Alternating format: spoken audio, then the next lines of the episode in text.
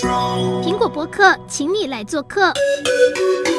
这种母凭子贵的观念，其实一直到现在都还有的时候，我其实很很能体会那种试管婴儿做很多次的那种太太们的那种苦。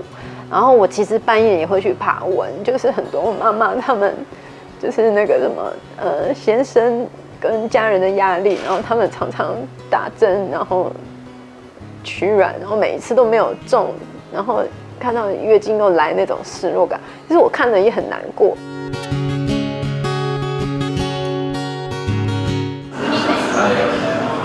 呃，一直应该这样讲，就是顺其自然啦，对啊，嗯。尴尬了吧？那不如就一次讲，我就不要，就是大家可以不用再问这一题就好。国一没有来，国二没有来，到国三还没有来，已经觉得很奇怪了。爸爸妈妈就说啊，柯林奇没有登短廊，登玫瑰，就是一直用中药补。高一也还没有，我就觉得哎、奇怪，那怎么会没有 MC？然后我就一直想说，我是不是哪里不一样？那一直到高二的时候，我真的就是觉得不行，因为我已经快要到高三，接下来就要毕业，我就要成成年了。后来我就偷偷跟我一个最好最好的同学，跟他说：“我跟你讲，你不要笑我。”他一听到说：“我怎么可能笑你？我陪你去看医生。”可是我记得那一天做超音波的时候，医生就讲英文啊，我听不懂。他就叫了两三个医生进来，就一坨医生都在那里看着荧幕，然后大家都在讲英文，然后我都听不懂，我眼泪就一直流。那他们一直看，一直讲，确定吗？确定没有什么什么怎么？然后最后全部人出去，然后过很久，护士就把我带出去，然后医生就说：“妹妹，我要跟你讲一件事，啊，你要先有心理准备。”后来他就说：“你，我们帮你照了，发现就是你的呃子宫颈的子宫的位置是没有，就是你是先天没有子宫这样子。”那时候呃，医生说。嗯，先天没有子宫是大概十万个人会有一个。我是个受精卵就已经决定了，他说基因就已经决定你是先天没有这个器官，对对，不是后天的。就好像有些人天生没有音感，有些人天生没有方向感，有些人天生就单眼皮没有双眼皮，就是其实很正常，就是有些人会这样。对，那就是医生跟我讲了之后，他自己也觉得好像。就是无能为力啦，就是现阶段也只能先这样。我后来有进手术房，因为其实我我的我的卵巢就是也有一些良性的肿瘤。呃，我的良性瘤是畸胎瘤，对，畸胎瘤是很多女性会有的，就是那个呃肿瘤的成分可能它会有毛发、有骨骼、有脂肪、有有有一些钙钙质什么就。我忘了几公分，但是它就是跟肿瘤在，跟肿瘤跟卵巢是在一起的，对对对。所以我的卵巢只有好像一边有功能，所以我当时有进医院，稍微做了一个简单的手术。爸爸妈妈那时候来医院看我的时候，他们知道这件事，可是不能接受。爸爸一直觉得啊，再帮你补啊，再帮你弄一点，吃一点中药啊，看会不会再再发育再长，可是。我已经长大了，我其实跟爸爸妈妈之间不会有这样的对话，是因为我们没有去 touch 这个部分。大家不要讲，就不会去担心到这一块。我们还是把日子过好这样。那时候我姐姐就也是跟我抱头痛哭啊。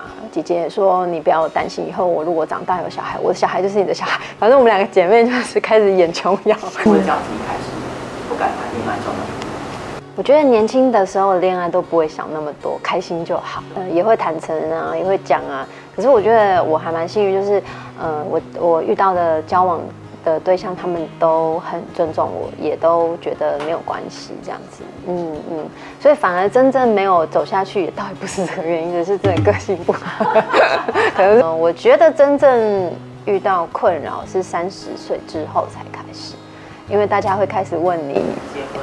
对，就是你有对象了，你们也打算要结婚了，大家会开始问什么时候要生小孩，然后也应该生了吧？你年纪不小了，我知道你年纪不小，然后之类就是说，嗯，再不生你就会很辛苦哦。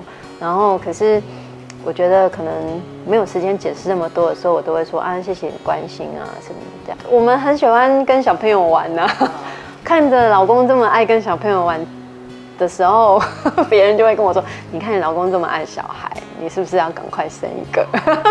然后压力就来了。然后我心里面就是赶快告诉自己说。呼沙，深呼吸，然后没关系，他不知道，没关系，他不知道，我就会跟他说好啊，谢谢你啊，我们会加油，还在努力，还在努力，对啊，那拜拜。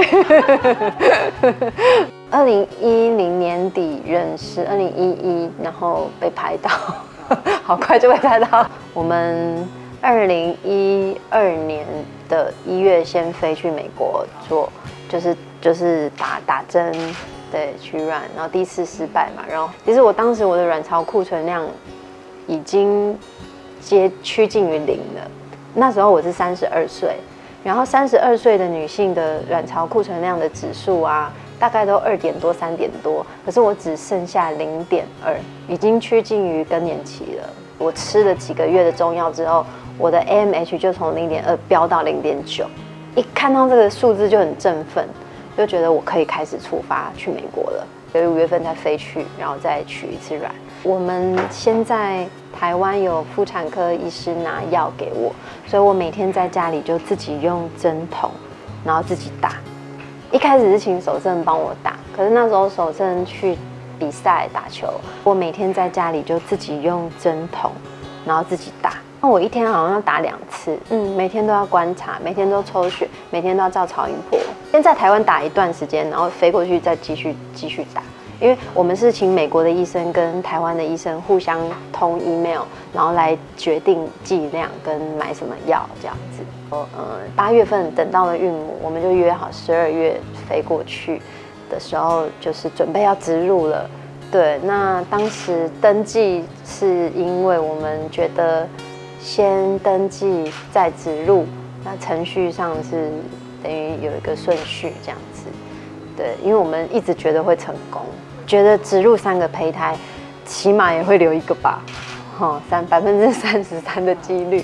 我很怕看宫廷剧，哎，有时候看那个宫廷剧，对，然后里面有一句话叫母凭子贵，哦。对啊，就有这种母凭子贵的观念，其实一直到现在都还有的时候，我其实很很能体会那种试管婴儿做很多次的那种太太们的那种苦。然后我其实半夜也会去爬文，就是很多妈妈他们就是那个什么呃先生跟家人的压力，然后他们常常打针，然后取卵，然后每一次都没有中，然后。看到月经都来那种失落感，其实我看了也很难过。我常常会告诉自己说，没关系，没关系，我们不能生孩子，可是我们还是有别的机会可以证证明，可以证明我们的价值。所以不要不要负面，有方法就要去努力，因为毕竟我先生是独子，我不想让我先生的家人难过。嗯，他们很渴望有可以保存。我一定要努力，反正就是先生这么挺我，我也要尽我最大的努力。大家就是彼此互相一起加油。那钱的部分就是没关系，反正再赚就有，我就慢慢存，慢慢赚，没关系。其实我有心里有在打算，我觉得我可以先在台湾取卵，因为台湾的价钱是八到十二万，可是一飞去美国就要几十万，我觉得这个价差有点。对，反正我我现在愿意面对，我也不用怕去去，对对对，不用再像以前，对，对对对，然后现在可以很光明正大的说，我就是要取卵，然后可以冷冻胚胎或怎么的。台湾的话，我冷冻胚胎之后，好像也，其他人都是植植入自己的子宫嘛，那我没有自己的子宫，我就要等待通过法案通过。嗯，对，我必须等待法案通过。那法案通过合法了，我们有一个相关的配套，我们再去配合。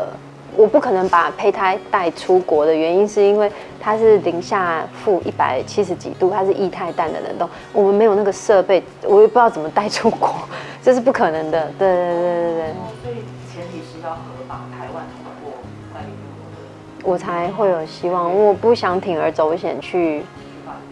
不可能，对，所以就是法案如果能够呃有一个很完善的配套，是大家比较没有争议的。那如果没有过，我也反正也有冷冻了这样子，这样，但不要就是。就是不要再有人跟我说可以帮我生，因为我会觉得这样很奇怪。就是法案没有过啊，对啊，法案没有过就就没办法。嗯，说就只能真的，一切都只能存钱，然后在美国全部进行。对，对啊，因为变成你要人飞过去那边打针，对啊，取卵，那在当地就地整个完成这样。对对，也是好大一笔。对啊，刚开始的时候。确实是一个压力啦，然后我觉得守正很很挺我，对，然后我我坚持啊，是我自己坚持的，就是可能他们想要帮助我，可是我很坚持，就是我自己处理这个部分。刚开始有要嗯汇一笔款项去美国，因为就是要签约什么的。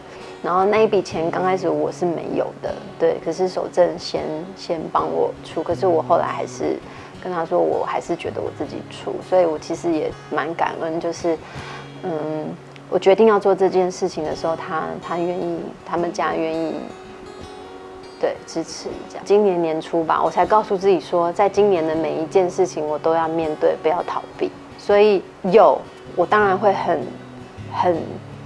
很尽我所能的好好的栽培孩子，可是没有的话，我也不会去自责了，因为过去我太鞭打我自己太久了，失败的时候就觉得哎，我没有用，我是一个不会，就是很多负面的很多那种八点档的台词会出现。我觉得鞭打自己太久，我不可以这样子，就是没有我们很自在，对，因为嗯。有太多事情可以做了，不是只有这件事。接受自己不完美，对啊，没有人是完美的，没关系啦。缘起缘灭，意思就是每一段姻缘有开始也有结束嘛。你再爱的人，你也是要面临到分离。这段过程中让我学会接受很多事情，对，就是接受，接受，接受。